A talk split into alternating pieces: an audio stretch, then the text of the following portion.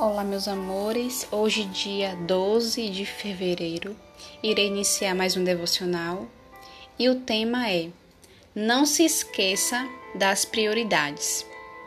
E a mensagem de hoje está no livro de Neemias, capítulo 6, verso 3, que diz assim: Enviei-lhes mensageiros a dizer: Estou fazendo grande obra, de modo que não poderei descer, porque cessaria a obra. Enquanto a eu a deixasse e fosse ter convosco? Todos os dias somos bombardeados por sugestões e propostas. Se não nos mantivermos focados naquilo que realmente é importante, pereceremos. Neemias recebeu um convite de seus inimigos para conversar e aparentemente resolver os problemas.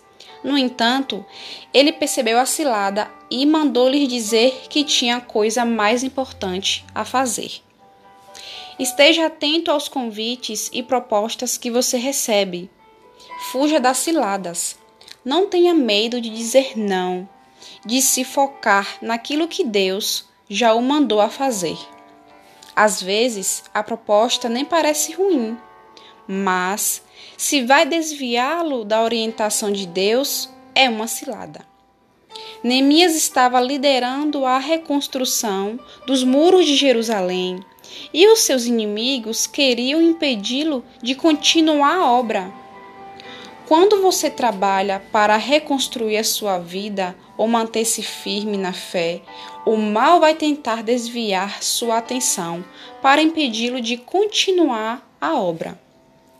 Mantenha o foco na sua prioridade, fazer a vontade de Deus. Não se desvie do seu objetivo. A queda não vem de uma hora para outra. Ela é um processo. Esteja atento para, para cortar o mal pela raiz. Assim que o identificar. Se você está bem, dobre a sua atenção. É nesse momento que as ciladas disfarçadas de propostas inocentes aparecem. Propostas que de inocentes não têm nada. Mantenha os olhos fixos no seu objetivo e não se permita desviar dele. Amém?